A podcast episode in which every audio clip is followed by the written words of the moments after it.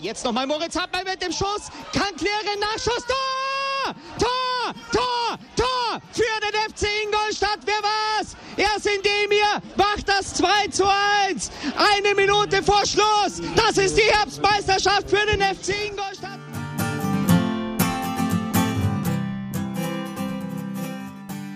Servus Schanzer, herzlich willkommen beim Schanzer Zeitspiel, dem Podcast rund um den FC Ingolstadt. Heute mit einer Sonderfolge zum Thema Schanzer 11 des Jahrzehnts. Wir haben es uns natürlich nicht nehmen lassen, auch dazu unseren Senf zu geben. Viel Spaß dabei.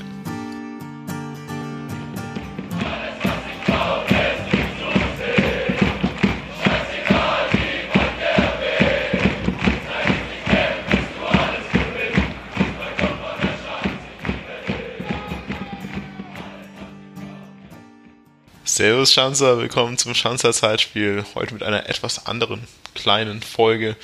Und zwar habt ihr bestimmt alle mitbekommen, dass der FC Ingolstadt in den letzten, ja, paar Wochen her, äh, die Schanzer 11 des Jahrzehnts, ist ein bisschen schwammig ausgeformuliert worden, glaube ich, die Legenden 11 des FC Ingolstadt gewählt hat. Ihr, wir alle haben fleißig abgestimmt und haben eine Legenden-Elf erstellt.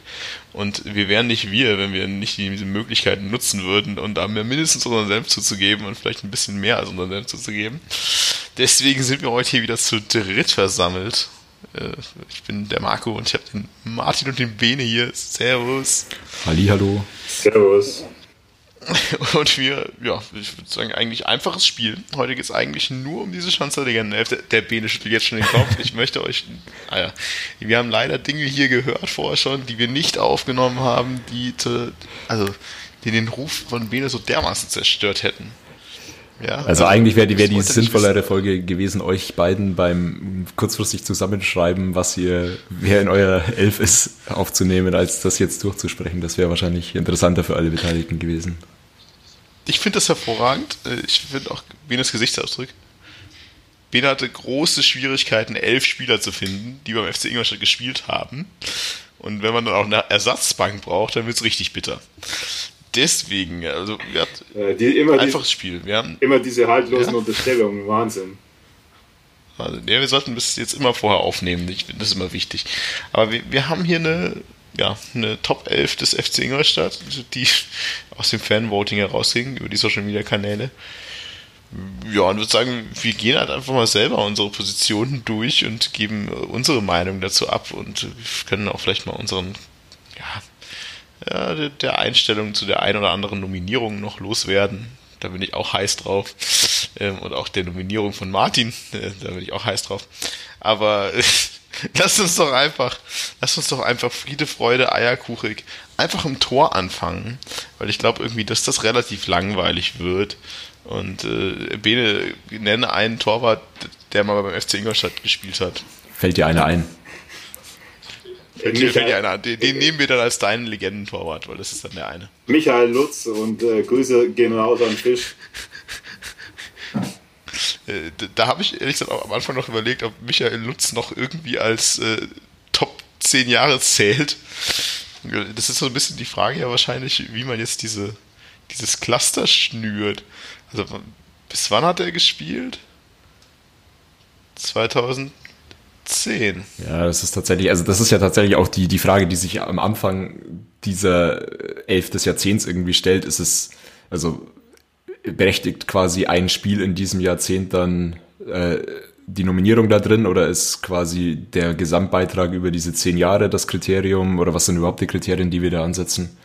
Also ich glaube, der FC hat es irgendwie so weit gefasst, dass man halt zumindest irgendwie in einer Saison in diesem Zeitraum irgendwie da gespielt hat und wahrscheinlich auch mehr oder weniger. Ja, der, der FC hat es so gefasst, dass man es irgendwie geschafft hat, auf jeder der Positionen vier Spieler reinzubringen, bei denen man sich nicht dachte, was zur Hölle, obwohl das nicht ganz geklappt hat. Ich erinnere da an Robert Bauer. Also äh, es gab schon so ein paar Nominierungen, die waren schon schwierig. Also auch wenn du versuchst jetzt so ein bisschen vom Thema abzulenken, finde ich schon, sei es dann nicht einen sehr vernünftigen Torwart und dann weißt du gar nicht mal, wann der gespielt hat beim FC. Ja, äh, doch, aber ich bin mir sicher, der hat nur bis 2010 eigentlich gespielt, oder? Das Stamm. Das ist halt so ein bisschen die Frage. Reden wir von 2010, Saison 2010, 11 an. Und da reden wir von des, vom Jahr 2010, weil ja. Lutz ist natürlich schon für mich auch ein äh, Kandidat. Ja, und was für mich halt irgendwie so schwierig ist, ist einfach diese Frage, ist er als Legende dieses Jahrzehnts zu betrachten? Ja gut, aber... Also auf der Bank wäre er für mich so oder so, wenn das irgendwie in das Cluster fällt. Wer ist dann auch eine Legende? Also das wäre das Nächste. Also insofern glaube ja, ich...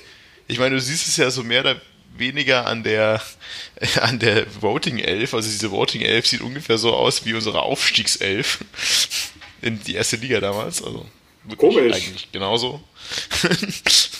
Komisch, gibt es da einen Zusammenhang? Ich weiß es nicht genau. Wahrscheinlich, weil alle, die äh, irgendwie auf Facebook so eine Abstimmung machen, äh, vorher den FC Ingolstadt nicht kannten.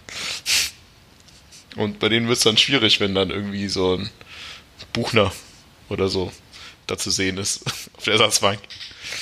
Ähm, Martin, recherchierst du eigentlich gerade noch? Oder? Ja, ich, ich recherchiere gerade. Also 2019 hat er 24 Drittligaspiele gemacht und 10, 11 ähm, kein Spiel mehr. Das ist genau das Problem. Er hat 10, 11, genau, aber also, 19 ich mein, hat er ja gespielt.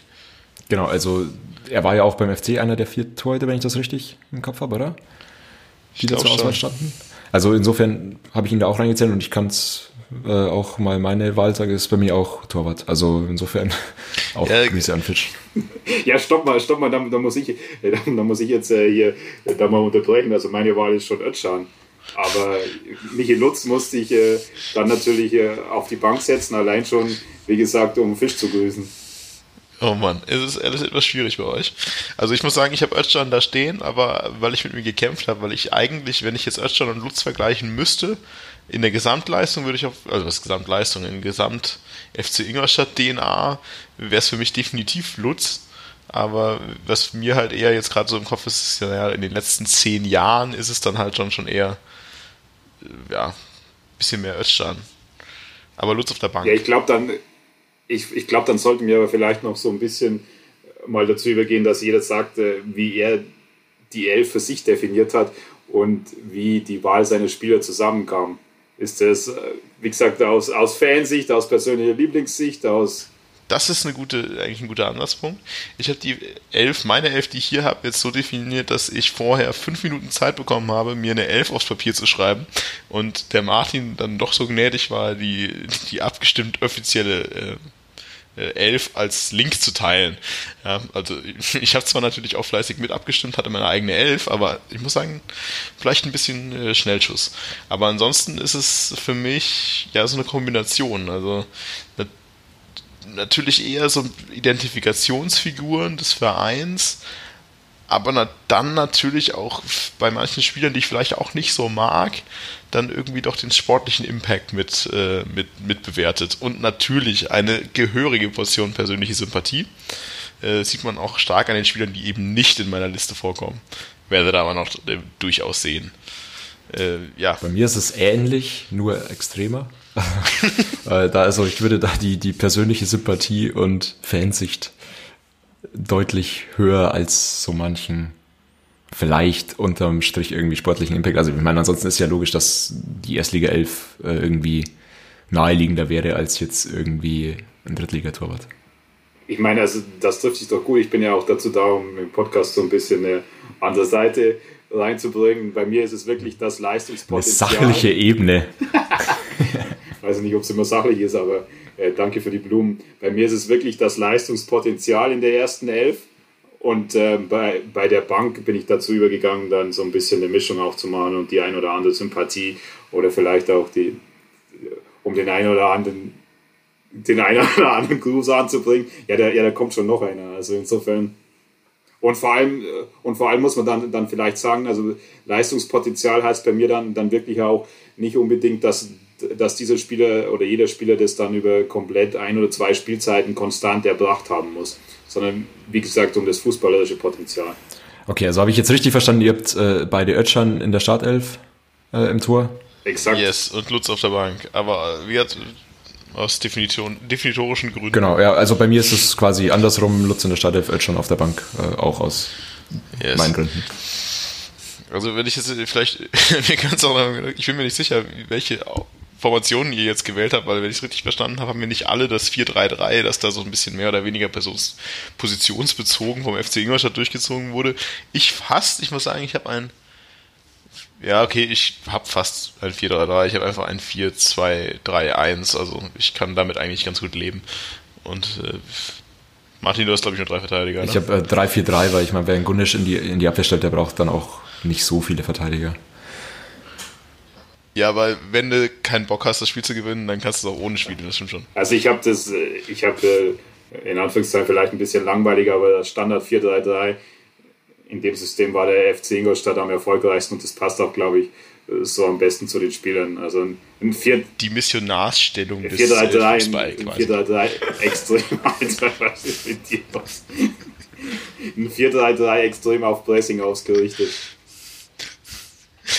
Ja, dann, äh, dann leg mal los. Also ich sehe hier auf der linken Verteidiger, also auch ich muss sagen, dass meine Viererkette jetzt nicht so hundertprozentig äh, positionsbezogen ist, weil ich einfach keine zwei Innenverteidiger gefunden habe, von denen ich nicht irgendwie kotzen müsste. Und deswegen äh, weiß ich nicht, sollen wir Position für Position durchgehen oder sagen wir einfach unsere vier Verteidiger oder drei oder wie viele wir auch mal haben? Wahrscheinlich die Verteidiger, oder? Ja, lass mal. Komm. Ja.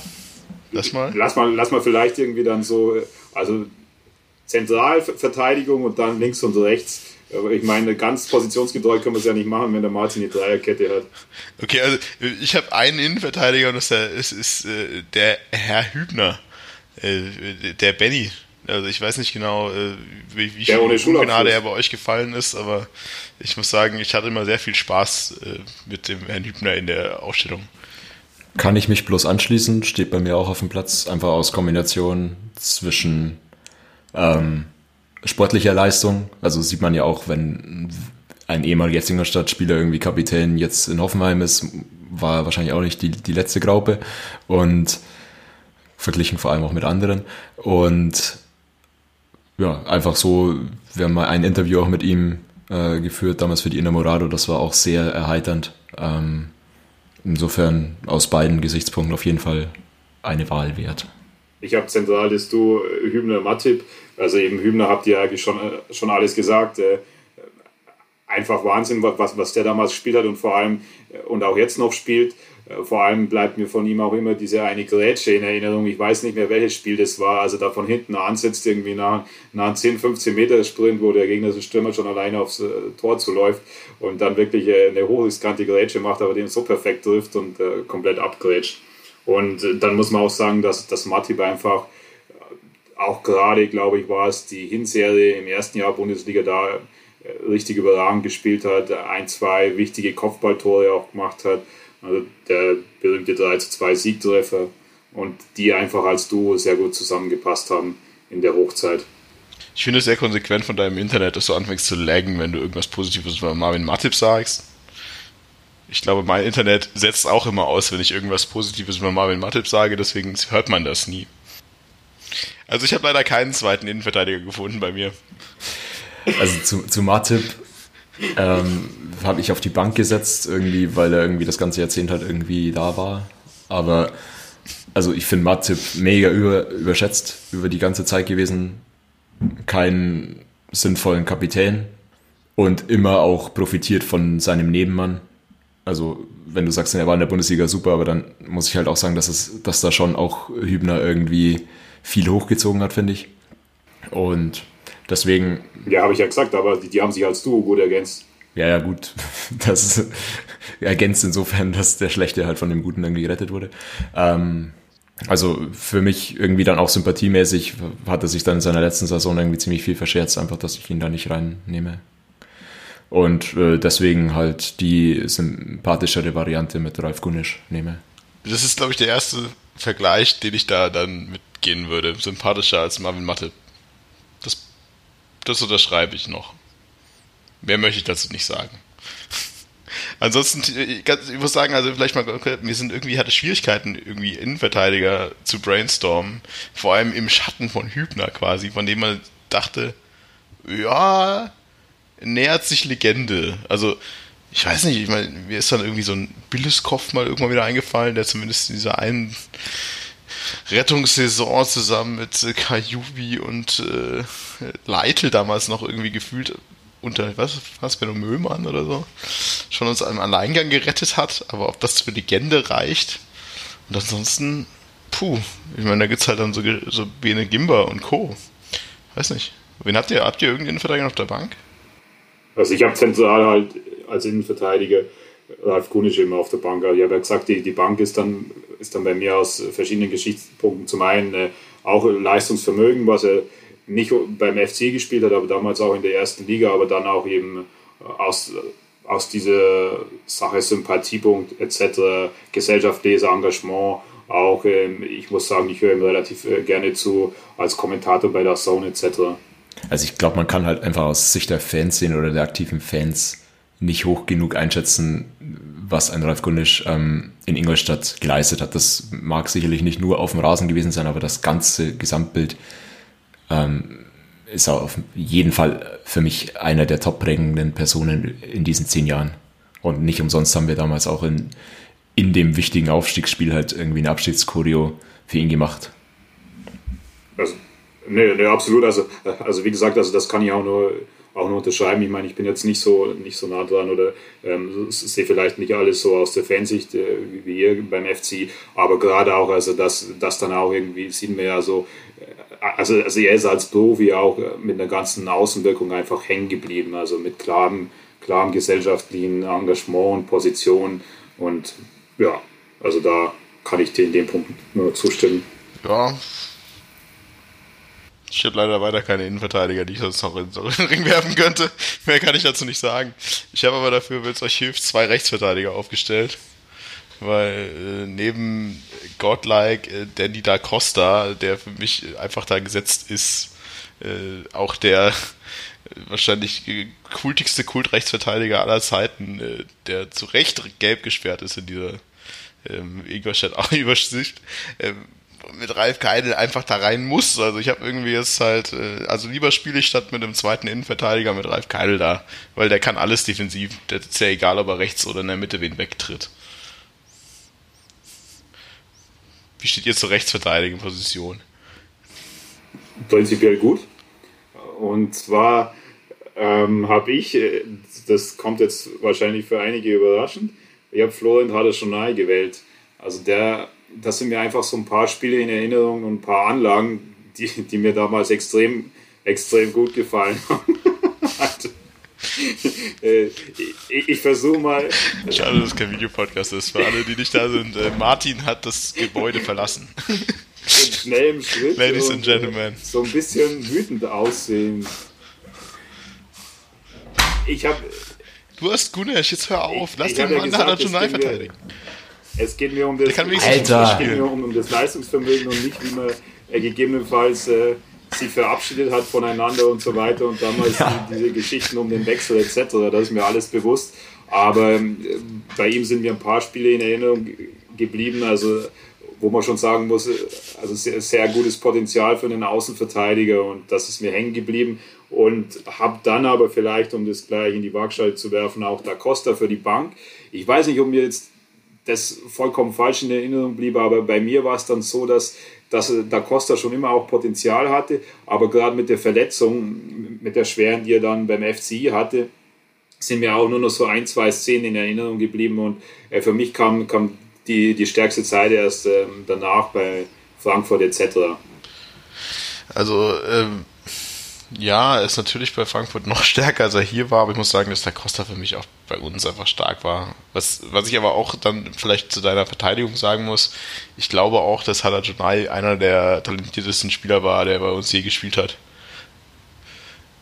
Und äh, alles andere, also aber für mich hat er trotzdem nichts in irgendeiner Legendenelf äh, aus, äh, aus Sympathiegründen sowieso nichts zu suchen, aber also Potenzial definitiv, also das war schon schon was anderes als die meisten anderen Verteidiger, die bei uns so fußballerisch aufschlagen. Das will ich auch eigentlich gar nicht bezweifeln. Also, ihr habt da schon recht.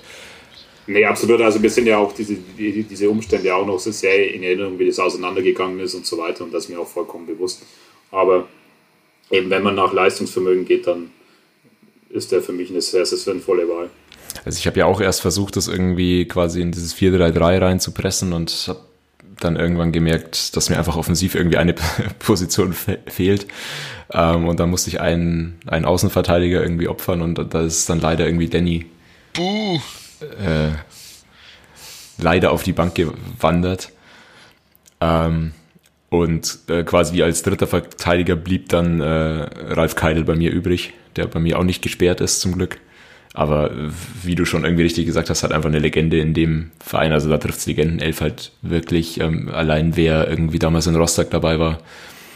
Ähm, diese Aktion, die auch, glaube ich, Thomas Oral in, in dem Vereinspodcast letztens auch erwähnt hat. Ja, einfach unvergessen und ähm, einfach, was er halt auch danach jetzt einfach noch in dem Verein weiter leistet und sich halt auch nicht dann zu schade ist, halt die Position vom Hausmeister zu übernehmen. Das ist schon ganz geil also da, da, muss ich vielleicht auch eben sagen, dass, da, dass mir gerade so die ersten Jahre äh, vom letzten Jahrzehnt so abgehen. Also da, da habe ich fast kein Spiel gesehen und so und dann kann ich das einfach schwer einschätzen. Ja, also wer, also das ist so ein bisschen die Frage, wann, wie lange hat Kyle denn eigentlich nicht gespielt? Das ist ja wieder so eine ähnliche Diskussion wie bei Lutz. Hat er die Saison 10, 11 dann noch wirklich gespielt?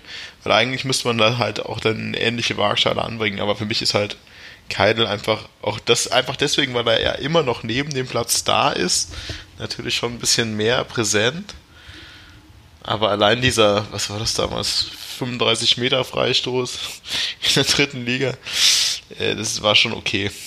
Äh, ja, also das, der ist einfach, also ich glaube, das ist so einer der Spieler, wenn ich jetzt über eine generelle Legendenelf des FC Ingolstadt reden würde, ohne jetzt mal dieses Jahrzehnt dahin zu stellen, wäre das, glaube ich, der einst, fast der einzige, der so richtig gesetzt ist. Inklusive Moritz Hartmann wahrscheinlich. Ja, also er hat sogar ähm, nochmal sechs Minuten in der Saison 2011, 2012 gespielt. Ja, guck. Passt. Hervorragend. Ja, äh, vielleicht noch abschließend in der Verteidigung. Äh, ich habe auf, was habe ich auf der linken Verteidigerposition? Also es wäre ja absurd. Es wäre ja wirklich absurd, wenn der linke Verteidiger bei mir nicht der Heiko wäre. Ja? Also das, äh, das ist, äh, wäre nicht in Ordnung. Der, also jetzt vielleicht nicht sportlich, doch eher Sympathieträger. Also menschlich mindestens. Aber doch menschlich. Und deswegen habe ich mich ich habe kurz gezögert. Ich hatte erst auch nur drei Verteidiger. Beziehungsweise habe ich überlegt, ob der Suttner nicht da stehen sollte. Aber ich habe mich am Ende des Tages halt tatsächlich einfach aus persönlichen Sympathiegründen dafür entschieden, dass da äh, dass, dass, dass der Heiko da steht. Aber hä, ich dachte, du hast da Costa und Keidel aufgestellt. Achso, äh, aber kein Innenverteidiger. Ja, zwei ja, okay, gut. Ja, einen Innenverteidiger, zwei okay, Rechtsverteidiger. Ja, mit deiner Elf geben wir mal genauso wenig Spiele wie mit meiner. Na gut, okay. Wenigstens habe ich nicht den Mattip. Er ist auch für Bank aus der Kategorie äh, Vogelwild, beziehungsweise ich mache mir die Welt, wie sie mir gefällt. Ja, ich habe mir gedacht, der Keidel ist so flexibel einsetzbar. Der, kann, der hat ja auch tatsächlich irgendwie alles gespielt. Äh, da kann man ihn dann auch als Innenverteidiger Und ich habe ich hab den Marcel Gauss auf der Bank, der kann eh überall spielen. Von dem her ist das gar kein Thema. Wen habt ihr noch links? Habt ihr noch wen links eigentlich? Ja, ich habe ja bisher noch keinen genannt. Also insofern würde ich schon, wenn ihr mir gestattet, mit einem Linksverteidiger spielen. Und zwar wäre das dann eben Suttner. Also von ihm sind mir sehr starke linke Fuß in Erinnerung geblieben, gerade was Schüsse und im Speziellen auch Freistöße angeht. Ähm, also darum wäre der bei mir gesetzt, aber das Rennen war, war eng. Der andere wäre dann Danilo Soares. Also da ist mir auch, sind mir auch extrem starke Spiele in Erinnerung geblieben, bevor er dann von der Verletzung außer Gefecht gesetzt wurde. Genau. Ich finde, wir haben schon einige irgendwie Außenverteidiger gehabt äh, in den letzten Jahren, von denen man sagen kann, ja, äh, nicht so schlecht. Also Hadajanai, Sutner, Soares, aber ehrlich gesagt auch, äh, jetzt entfällt mir der Name, der ist nach Wolfsburg gegangen. Cicero. Nee. Achso, nee, Otavio. Otavio, auch Otavio muss ich sagen, das, das ist schon äh, fand ich schon immer sehr hohes Potenzial eigentlich bei uns, das vielleicht jetzt nicht unbedingt abgerufen wurde. Aber auf der Außenverteidigerposition muss ich schon sagen, fallen mir wesentlich mehr äh, qualitative Hochkaräter ein als in den Innenverteidigern. Aber äh, Otavio sieht niemand irgendwo, oder? Soares finde ich auch schon. Also Soares, wo spielt er jetzt? In der zweiten Liga. Bochum, ja. Bochum, ja, okay. Ja, the sky is the limit quasi. Ähm, Ja, aber auch da, meine verständlich, was, was ich suche gerade, was habe ich noch so an Verteidigern? Also ich habe ja Suttner auf der Bank, habe ich ja schon gesagt, und äh, Marcel Gauss halt auch auf der Bank. Und irgendwie, nachdem ich da mal längere Zeit auch so ein bisschen gehatet habe, muss ich ja seit ungefähr zwei Jahren sagen, anderthalb, nee, einem Jahr erst, gar nicht so schlecht der Mann. Und äh, inzwischen gehört er ja schon einfach zum Inventar auch irgendwo. Martin, siehst so unglücklich ich glaub, aus. Ich habe aus, ja, ich, ich glaube, ich habe aus der aktuellen Mannschaft einfach gar niemand. so, das, deswegen. Willst du gerade sagen, dass die ja, aktuelle Mannschaft weiß nicht, das für, für mich ist, nö, das will ich, äh, das, so kommt's ja rüber, aber ja, den hatte ich überlegt, aber also für mich ist es halt einfach irgendwie dann, um jemand irgendwie in der Legendenelf aufzunehmen, dann auch, muss halt diese Zeit dann hier irgendwie abgeschlossen sein, um, um das vollständig zu bewerten zu können. Keine Ahnung. Für mich ist das letzte Jahrzehnt halt schon abgeschlossen. Äh, wohl wahr. Ist schwierig. Also, Legende ist ja eh immer so eine Sache. Und vor allem steht Legende für zehn Jahre. Aber es heißt ja auch irgendwie Schanzerkader des Jahrzehnts. Also es ist ja es ist lieber die Frage, ob man sich von diesem Legendenstatus halt einfach lösen muss oder einfach der Kader des Jahrzehnts. Äh, ja, äh, ihr seid irgendwie nicht so unglaublich äh, diskussionsfreudig, was die Defensive angeht. Also die Verteidiger. Äh, wollen wir denn direkt in die Mittel Mittelfeld starten? Und äh, da die Frage, wie, also für mich muss ich einfach sagen, das habe ich auch auf Twitter geschrieben, es gibt für mich nur eine Doppel-Sechs und da gibt es keine Diskussion. Für mich ist es Cohen, Roger und das ist halt sowohl Leistung, Wille, Kampfgeist, äh, Sympathie sowieso. Und na, vielleicht gibt es den einen oder anderen fußballerisch besseren Spieler, den wir in unserem Kader mal hatten. Aber das ist für mich einfach der Traum einer Doppelsechs gewesen. Also da muss ich jetzt echt gesagt auch schon sagen, oder werden auch die Hörer wahrscheinlich so ein bisschen irritiert sein, dass du da dann nicht äh, Krause Talhammer nimmst, wo du doch sonst über Feuer und Flamme bist. Das also das ist jetzt ein bisschen, gedacht, bisschen einfach eine, abwegig, finde ich. Nee, das eine ist, äh, wie gesagt, dieser, der Kampfgeist, die Einstellung und so, ja. Und äh, Krause Talhammer, das ist natürlich dieser, dieser Kombinationsfußball, das Auge, dieses Gefühl im Fuß, einfach jeden Ball zum Gegner zu spielen, einfach zu sehen, wo ist der Gegner, wo muss der Ball hin, dass es möglichst gefährlich wird für den Gegner, äh, für uns jetzt in der Verteidigung.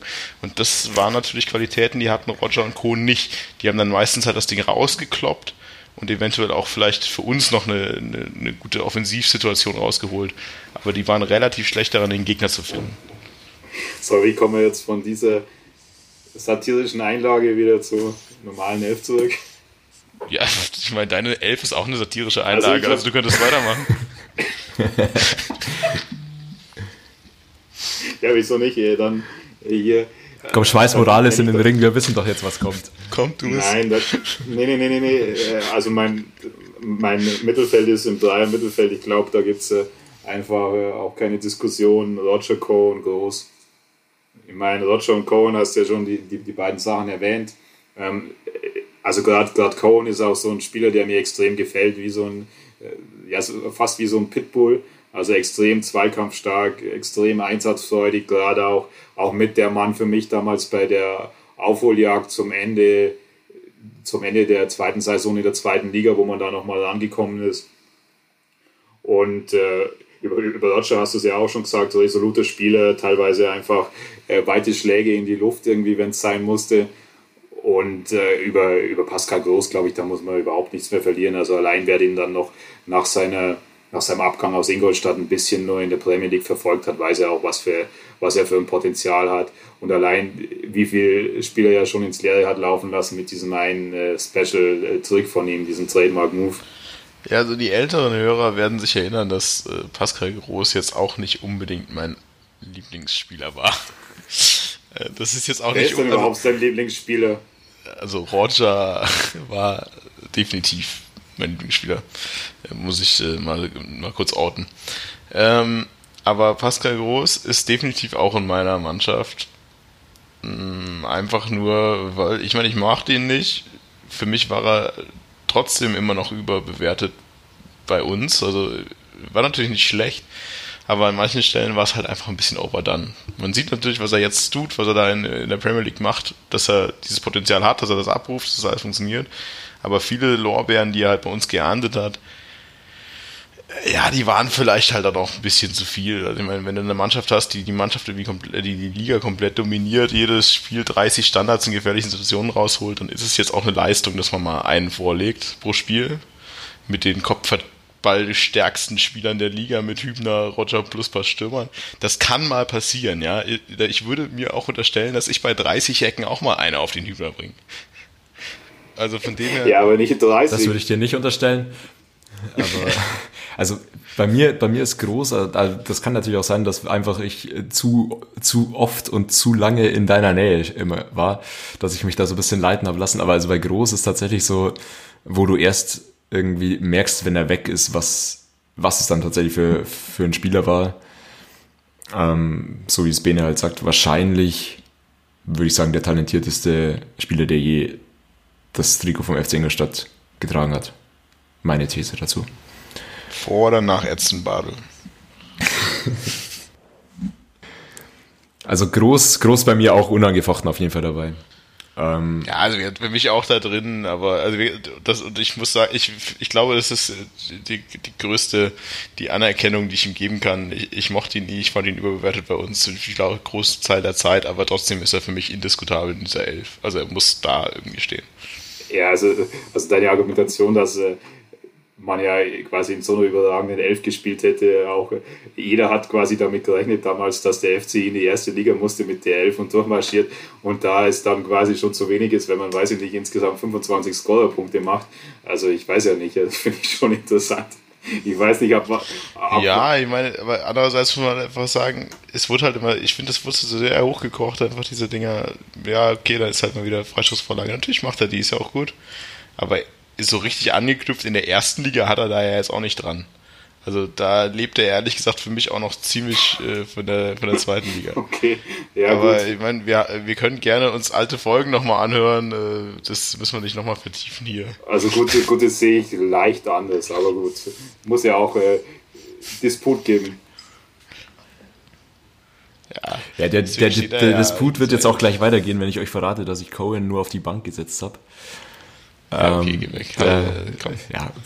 Wen, wen zur Hölle hast du da? Ja, ich, also ich habe halt äh, Roger aufgestellt, weil Roger für mich auch unangefochten ist oder Roger zumindest der Spieler ist, der mich am nachhaltigsten beeindruckt hat von seiner Leistungssteigerung her. Also wenn ich mich daran erinnere, was, ich glaube, war das irgendwie ein Spiel 1 zu 4 in Frankfurt-Bornheim, äh, wo für mich auch irgendwie klar war, dass das sicherlich keine Erfolgsgeschichte mehr beim FC Ingolstadt wird für Roger.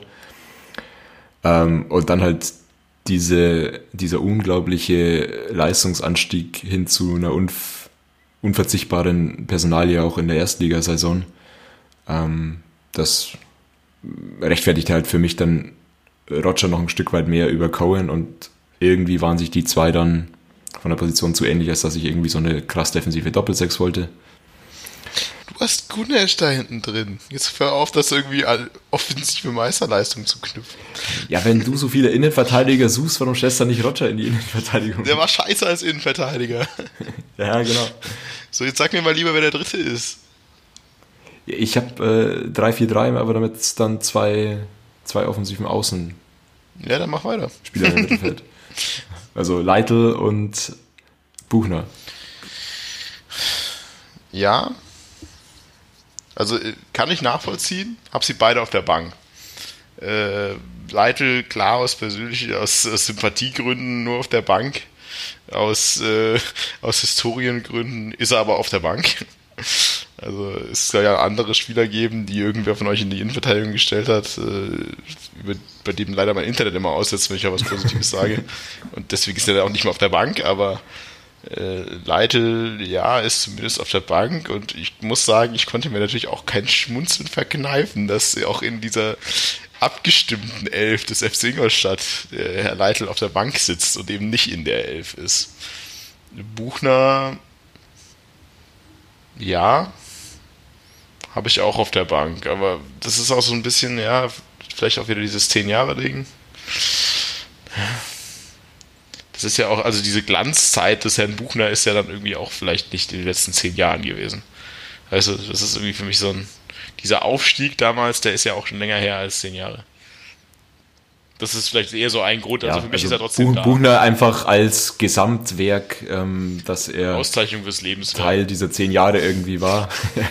genau, und da halt auch sehr sympathiegetrieben natürlich. Aber ich glaube auch, wenn, wenn man aus Bene Potenzialsicht irgendwie rangeht, vielleicht nicht gerade in diesen Der zehn Jahren. kannte den Buchner nicht mal, ähm, sondern das war er, ja. Alter, damals, damals, damals Bayreuth, äh, stand Amateure. Das ist ja eine Unterstellung. Ey. Wieso hat keiner mitgeschnitten, dass der Bene vorher gefragt hat, wer der Erste und der Fünfte auf der Bank ist? Und ja, an alle, die sich gerade fragen, der Erste ist Fabian Buntic. Ja, keine Ahnung, da, da war gerade schlechtes Licht. Aber zu, sein, ab, zu Benes Verteidigung, der Bene hat die ersten paar Jahre des Jahrzehnts nicht so mitbekommen. Deswegen ist. Ja, aber wenn man, wenn man also, wenn Bene jetzt auch nicht seine, seine Webcam irgendwie mit hier verschwommen im Hintergrund hätte, dann würde man auch das Hadachonai-Poster, das da hinten an der Wand hängt, ordentlich sehen. Alter. Äh, ich weiß, ich glaube, mir fällt da, dazu gar nichts mehr ein. Ich brauche jetzt erstmal erst mal wieder 30 Sekunden, um mich zu beruhigen, so wie du vorhin. Okay, vielleicht, vielleicht schlagen wir den Haken. Ich meine, also Bene, du hattest ja auch mein Mittelfeld quasi mit Roger Krohn Groß. Und jetzt sind wir ja schon so ein bisschen mit Leitl und Buchner offensiver geworden. Und da kann man ja eigentlich fließend übergehen in die Offensivreihen. Also ich habe auch so ein, ja, ja, ich meine, ich bin mehr oder weniger in 4-3-3, also habe ich drei vorne. Und äh, wo wollte er anfangen? Mitte, außen? Suchst dir aus. Ja, Mitte ist, glaube ich, relativ einfach, zumindest beim Aber das Beste muss zum Schluss Martin kommen. und bei mir wahrscheinlich. Äh, Moritz Hartmann muss natürlich irgendwie auf der 9 stehen. Alles andere wäre bei dieser Jahrzehntself schon eher merkwürdig. Er spielt bei mir außen, aber das tut Andererseits ist es natürlich diese Saison mit seinen 20 Toren, die war ja ja 9-10. Ne? Das war ja die Saison 2009, 2010 und der Großteil dieser Tore war ja auch noch im Jahr 2009. Also das ist wieder eine, also eine jetzt, Krux, Martin. Also jetzt legst du alles auf die Goldwaage. Also du willst ja jetzt nicht wirklich zu argumentieren anfangen, ob Moritz Hartmann Teil des letzten Jahrzehnts war, oder? Also. Nein, aber ich will nur sagen, dass es vielleicht nicht ganz so in Stein gemeißelt in der Jahrzehntself ist, wie man das vielleicht denkt. Also wie er es in einer kompletten Legendenelf wäre. Also du hast Peter Kurzweg aufgestellt, der ein halbes Jahr in dem Jahrzehnt gespielt hat. Aber Peter Kurzweg hat in diesem halben Jahr mehr für diesen Verein getan als Audi in zehn Jahren. Nein, Spaß. Bei dir ist ja eh nur anscheinend Sortstein gemeißelt, insofern. Nee. Sorry, dass mal elf Spieler brauchen. Und Keidel. Nein, okay, also ja, also irgendwer was auszusetzen am Bomber. Nein. Ja, also ich habe eine andere Besetzung. Und zwar die da wäre Dario Lescano. okay, Martin verlässt zum zweiten Mal die Bühne. Kommen wir nun zum dritten Akt. Hat nicht sogar Leitl mehr Tore geschossen als Dario Lescano? Von der, möglich, möglich, von der reinen Toranzahl ist, ist es sicher möglich, aber das war auch so, so ein Spielertyp, der mir extrem gefallen hat. Also, aber was der, der, für Räume reißt. Genau, was, was der für Räume gerissen hat, was der für Bälle festgemacht hat. Ähm, der, der passt einfach, einfach perfekt in so ein 4-3-3 mit einem aggressiven Pressing und wurde für mich auch äh, vielleicht auch aufgrund mangelnder Chancenverwertung immer unterschätzt. Und deswegen ist vom Potenzial ist da und auch von der Spielweise, wie ich das 4-3-3 spielen will, ist für mich vollkommen klar, dass ich da Lescano aufstellen werde und muss. Aber Martin, aber Martin kann ja gern mal sagen, wieso er jetzt schon wieder den Raum verlassen hat. Ja, aus den, aus den Sympathiegründen irgendwie einfach. Also ja, natürlich muss ich dir auch wieder wie bei, wie heißt der Hadashonai, ähm, recht geben, dass der schon wahrscheinlich auch sportlich einer der, der besseren war. Nicht ohne Grund hat er in der, in der Bundesliga-Saison auch irgendwie gespielt und kann ja auch nicht so schlecht sein, wenn er jetzt irgendwie in Mexiko auch irgendwie regelmäßig Tore schießt. Wobei ja da auch der ein oder andere Experte dazu schafft, sagt, dass man da jetzt, dass das auch nicht mehr als Drittliganiveau ist, aber ja, ich nicht, also sympathiemäßig hat er dann halt auch in meiner Jahrzehntself irgendwie nichts verloren. Wir können natürlich gerne die Diskussion jetzt wieder aufmachen, ob er ein Stürmer fürs 4-3-3 oder fürs 4-2 ist. Ich glaube, die Diskussion hatten wir ungefähr eine Million Mal in, in den letzten äh, Monaten des Podcasts, in den letzten Jahren. Aber ich erspare euch das jetzt lieber. Aber auch, ja, ich kann auch zustimmen, dass vom reinen Potenzial her, dass er definitiv nicht annähernd bei uns abgerufen hat, er wahrscheinlich der beste Stürmer ist, den wir hatten. Wobei das immer schwierig zu sagen ist. Also ich meine, was ist das für ein Stürmertyp? Also ich meine, ich meine, auch so ein Hinterseher hat ja seine Berechtigung. Ja. Aber so allein vom fußballerisch kompletten ist wahrscheinlich doch Lescano irgendwie der, einer der besten gewesen. Ja, genug Downer. Äh, ich mache. Du hattest Lescano quasi auch nicht in deiner Elf- oder Ersatzbank, oder Marco? Nur der Vollständigkeit halber? Lescano? Ja. Ich weiß warum. ich habe auch irgendwas von Sympathie und äh, Identifikationsfigur und so bei meiner Aufstellung gesagt. Also, okay, deswegen Kutschke, deswegen, okay. Kutschke? Nein. Ähm, ich, kann, ich kann euch sagen, welche beiden Flügel ich habe und äh, ehrlich gesagt tat mir ein wenig schwer. Also Kittel, klar. Ja, also irgendwie, weil halt einfach der Impact ziemlich stark war, den er hatte. Weil er auch wahrscheinlich einer der besten Fußballer ist, den wir je hatten. Ob er jetzt halt äh, so die Schanzer DNA in sich trägt und äh, in zehn Jahren immer noch in meiner Legendenelf stehen würde, äh, dahingestellt. Aber fußballerisch sicherlich notwendig. Bene. Ja, kann ich dir nur zustimmen. Also ich habe auf den Flügeln Kittel und Lecky. Und auch da gibt es für mich ja, eigentlich äh, nicht, viel, nicht viel, wo ich sage, also das, das ergibt für mich auch äh, gerade der Dreiersturm mit äh, Escano Sinn und in dem System, äh, das ich so spielen wollte. Ich habe mir auch ein System ausgesucht, wo ich, wo ich haben wollte, dass es halbwegs passt, wo man auch Spiele mit gewinnen äh, kann und nicht nur irgendwie, irgendwie ein bisschen vogelwilde Zahlenformation und insofern äh, finde ich das absolut stimmig und gerade auch Lecky ist, ist wieder für mich so ein Spielertyp, also ähm, sehr physisch, sehr ausdauernd, ähm, einfach so perfekt für ein äh, laufintensives 4-3-3 geeignet. Auch wenn man bei ihm dann kritisieren kann, dass er wahrscheinlich äh, den ein oder andere, die ein oder andere Bude noch hätte mehr machen müssen. Ja, ich schließe mich an, Lecky habe ich rechts außen. Also irgendwie fand ich ihn auch irgendwie immer sympathisch. Also Kittel links, rechts, Lecky. Und ich meine, Kittel, genau, Kittel hast du ja schon, also, also erwähnt, einfach ein technisch sehr, sehr guter Fußballer, äh, der, der da teilweise in der ersten Zweitligasaison nach Abstieg in manchen Spielen auch die Elf alleine getragen hat. Ja, meine einzige Malus, den er halt immer hatte, war irgendwie der Abschluss. Also Geschwindigkeit, physisch gigantisch. Ich habe ja immer noch gedacht, dass er vielleicht bei, bei Hertha jetzt nochmal irgendwann als Außenverteidiger in so einer Dreier-, Fünferkette irgendwie mal aufschlägt, aber das hat sie ja dann irgendwie doch nicht getan, weil zweikampfstark ist er ja auch wie Sau. Äh, das Einzige, was er halt gar nicht kann, ist aufs Tor schießen. Zumindest bei uns nicht konnte. Äh, aber ja. Außer damals, in, außer damals in Augsburg aus 25 Metern. Ja, und dann in den ersten drei Spielen für Hertha irgendwie viel gemacht hat oder so. Ähm, Martin, du hast ein unglaublich schmerzverzerrtes, angewidertes Gesicht gehabt, als ich zugestimmt habe, dass ich links Kittel und rechts Lecky habe. Möchtest du dich erklären? Also, äh, nee, keine Ahnung, also Leck, Lecky, ähm, hab ich, also hat mich so ein bisschen überrascht, dass er quasi nach der relativ guten Zeit bei uns dann bei Hertha doch nicht so durchgestartet ist, wie ich es ihm zugetraut hätte noch. Ich habe ihn auf die Bank gesetzt, weil er halt einfach da war, abgeliefert war, aber jetzt auch nicht so die prägende Figur über, über, die, äh, über die Zeit hinweg. Jetzt auch nicht so außerhalb vom Platz irgendwie großartig in Erscheinung getreten ist. Bei Kittel, ja, kann ich schon irgendwie verstehen, warum der da auftaucht. Ich weiß nicht, also irgendwie so, ist halt so ein Spielertyp, den du ziemlich geil findest, wenn er in deiner Mannschaft ist und, und abliefert.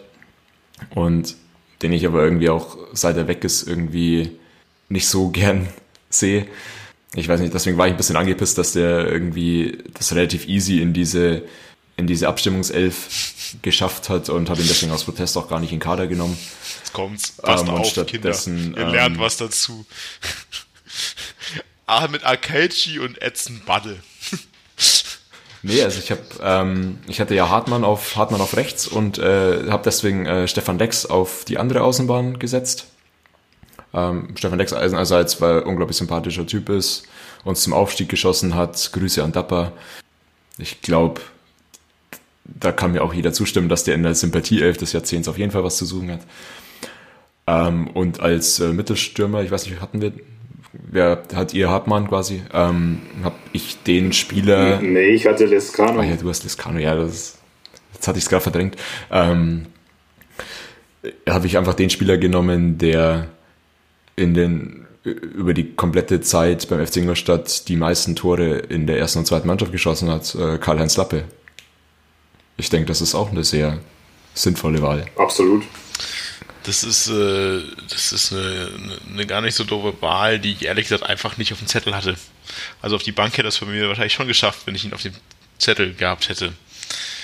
Nee, kann ich dir nur zustimmen. Also, äh, also damals, also ich habe den immer damals äh, in der zweiten Mannschaft so auch verfolgt und dass der dann gerade auch in späteren Jahren äh, noch den Sprung zum Profi geschafft hat und so weiter. Auch eine sehr, sehr, ja, ein bisschen auch ungewöhnliche Karriere und sympathische Wahl. Ja, also das hat mich so ein bisschen frustriert, dass der ja gar nicht zur Abstimmung stand, wenn man irgendwie sah, was da sonst noch so rumgetorkelt ist. Robert ähm, und aus, aus dieser, ähm, aus dieser Kittel-Protestaktion wurde dann bei mir, dass ich auf die Bank Roman Dedolar gesetzt habe.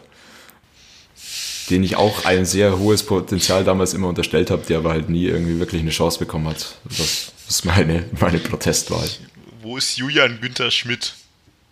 Also, also ich weiß ja gar nicht, was du da äh, irgendwie da, da Probleme hattest. Also bei Stürmern hätte ich irgendwie, also musste ich mich eh schon entscheiden. Also hätte ich noch, noch ein, zwei andere nehmen können, aber gut, der, der ein oder andere kommt dann gleich noch. Ich musste eh, ich musste eh einen, also ich habe keinen Mittelfeldspieler auf der Ersatzbank, weil ich drei Stürmer nehmen wollte. Aber dazu kommen wir dann gleich noch.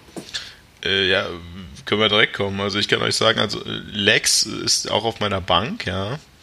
Was aber bei mir auch auf der Bank ist, ist schon Hinterseher, weil was es irgendwie Sympathie angeht, finde ich es schon ein bisschen komisch, wenn er nicht irgendwo auftaucht. Weil, ja, gab wahrscheinlich um wenig Spieler so viel äh, Personenhype irgendwie wie um Hinterseher. Berechtigt oder nicht berechtigt dahingestellt. Und wen ich da jetzt auch irgendwie noch habe, was mich persönlich so ein bisschen zwiespältig macht immer noch, ist Kajubi. Mann, ey, das, das wäre eigentlich mein Joker gewesen fürs Ende. Keinerlei persönliche Sympathie, quasi eher ziemlich Groll. Aber man muss immer noch sagen, dass er wahrscheinlich auch einer der eher besten Spieler war, die wir in den letzten zehn Jahren hatten. Und die leistungstechnisch nicht immer unbedingt jetzt mit dem Roger und Kohn Einsatz geglänzt haben, aber wahrscheinlich fußballerisch dann doch, äh, ja, war schon eher nicht schlecht. Deswegen zumindest auf der Bank. Ja, dann, dann, dann, kann ich doch da gleich überleiten. Also einer von den drei Spielern auf der Bank ist bei mir auch Kajubi mit einer ähnlichen Argumentation wie du. Einfach unglaubliches Potenzial, äh, das er aber meiner Meinung nach viel, viel, viel zu selten abgerufen hat. Und äh, andererseits war der auch immer für eine lustige Geschichte oder auf keinen Fall Langeweile gut. Also ich, also ich erinnere mich auch an, an eine Szene irgendwie, wo gerade 90. Minute war, ich weiß nicht mehr welches Spiel, äh, man, man hat einen Freistoß an der Mittellinie und man ist entweder hinten oder steht unentschieden. Also es geht noch um Punkte, man, man will das Tor erzielen und er rennt einfach auf die Bank und äh, trinkt was. Also wo ich mir denke, das gibt's doch nicht. Das gibt's doch nicht. Ja, das rechtfertigt natürlich schon, warum man ihn dann wählt. Also das ist natürlich doch, finde ich, da, jetzt, vorher habe ich es nicht verstanden, aber jetzt sicher gewesen, ja. in welche Richtung diese Anekdote geht. mit derselben Argumentation könntest du auch Kutschke sagen, wie er aufs leere, den Vollsprint seines Lebens gegen Duisburg auspackt, damit er den Ball, der eh ins Tor gehen würde, noch reinschieben kann. Gegen den Torwart, der was trinkt. Ja, es, es ist ja für mich das Gesamtpaket und deswegen, deswegen habe ich gesagt, hier, den werde ich und auch, auch aus noch einem, noch einem anderen Grund, äh, auch in einem speziellen Gruß an Dapo, äh, der da auch immer wieder die ein oder andere dezidierte Meinung zu Kajubi hatte und kann dahin auch perfekt überleiten. Da muss ich natürlich Stefan Lex nehmen, also als äh, Schütze des äh, Aufstiegstores und auch da ein spezieller Gruß an Dapo. Er hat gekämpft äh, wie ein Löwe auf Facebook, dass er in die Elf kommt, aber leider war es dann doch nicht erfolgreich. Insofern äh, will ich es doch hier nochmal speziell erwähnen und äh, nee, erstens mal sehr, sehr wichtiges Tor geschossen, auch eine sehr gute Saison damals in der zweiten Liga gespielt, auch ein sehr, sehr sympathisches, äh, bodenständiges Auftreten. Und deswegen war für mich vollkommen klar, dass er noch auf die Bank kommt. Und äh, die dritte Position im Sturm auf meiner Bank nimmt dann Moritz Hartmann ein. Also eben aus, aus den Gründen sehr viele Tore geschossen, auch eine sehr starke, sehr gute damals Erstligasaison gehabt und ich glaube, ich tue, tue beiden auch nicht, oder ich, oder ich hoffe, ich tue beiden äh, äh nicht äh, ab, wenn ich sage, die haben dann vielleicht auch äh, da schon an ihrer Leistungsgrenze positiverseits gespielt in der ersten Liga. Und das war damals das Kennzeichen, ja damals für mich auch so die, diese Sache in diesem 4-3-3 haben, haben einige Spieler ihr vollständiges Potenzial abrufen können, beziehungsweise sind da auch noch darüber hinausgegangen. Bei mir fehlt noch einer auf der Bank, das ist so der, der Anti-Kajubi äh, Steffen Wohlfahrt. Der aber, also es hätte auch genauso gut Hinterseher wahrscheinlich sein können, hätte ich jetzt mal behauptet, vom Sympathielevel. Okay, eigentlich, ich möchte kurz anmerken, dass wenn du, wenn du sowas sagst und dann so dermaßen grinst, dass wir einen Videopodcast brauchen, weil sonst einfach ein Teil des Feelings für unsere Hörer abgeht. Weil wie, wie man Steffen Wohlfahrt sagen kann und gleichzeitig so dermaßen breit grinsen, das ist eigentlich schon, äh, schon auch eine Leistung. Gefällt mir. Aber ja, Steffen Wohlfahrt, jetzt können wir wieder diskutieren, wann sind die zehn Jahre vorbei, ja. Ähm, aber Schanzer Legendenelf äh, durchaus machbar.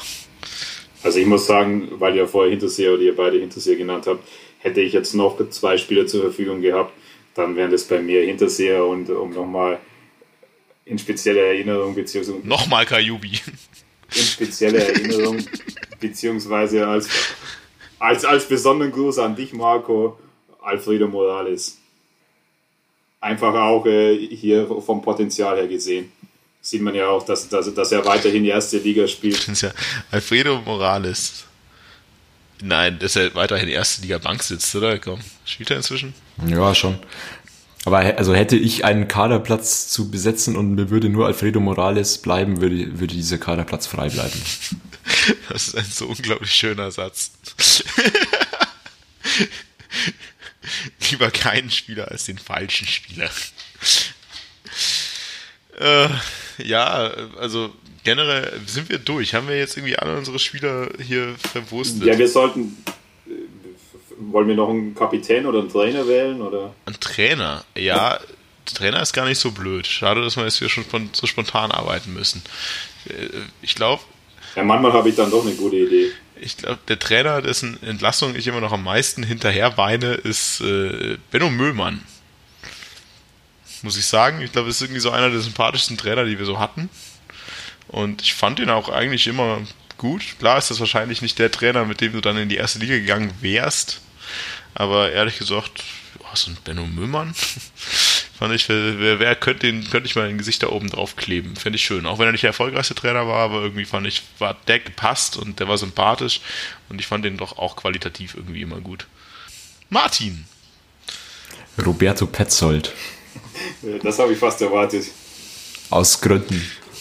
Es geht nicht um die Anzahl der Spiele, sondern um die Qualität, ja. Nee, nachvollziehbar. Setzen wir ihn auf die Bank. Dürfen wir einen Trainer, auf, also dürfen wir einen Co-Trainer auch noch äh, nominieren? Du, du, kannst auch einen Sportdirektor und Aufsichtsratmitglied gerne wählen.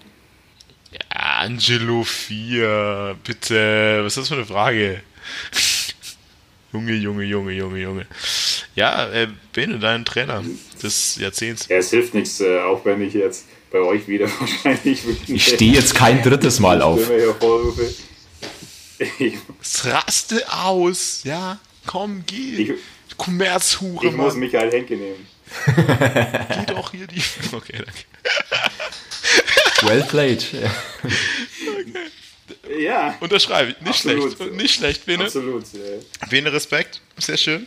Danke. Der, äh, äh, Lassen wir der so. Mann, äh, der, der Mann hat alles gewonnen in seiner Karriere und ähm, hat immer einen bodenständigen, sympathischen Eindruck gemacht. Und äh, ja, man es hat ja sicher auch, auch Gründe, wieso man damals in der ersten Liga so erfolgreich war. Der eine war wahrscheinlich Ralf Hasenhüttel, deswegen ist das auch mein Cheftrainer, aber in Ergänzung beziehungsweise als du mit Michael Henke. Schön, dass niemand Thomas Oral oder Stefan Leite gesagt hat, sonst hätten wir sofort abbrechen müssen. Wobei man, ja, wenn man, also wenn man jetzt wirklich nach Legende gehen müsste, dann müsste man ja wirklich schon Thomas Oral nehmen, weil wer dreimal bei einem Verein innerhalb eines Jahrzehnts Trainer ist. Ähm, an der Stelle ein kurzer Aufruf an unsere Hörer. Also es wird demnächst ein Platz bei uns frei. Äh, der Bene, der wird ja aus äh, privaten, gesundheitlichen Gründen äh, zukünftig wahrscheinlich nicht mehr teilnehmen können. Äh, weil wir das auch einfach rechtlich äh, nicht mehr euch und uns zumuten können, was hier passiert.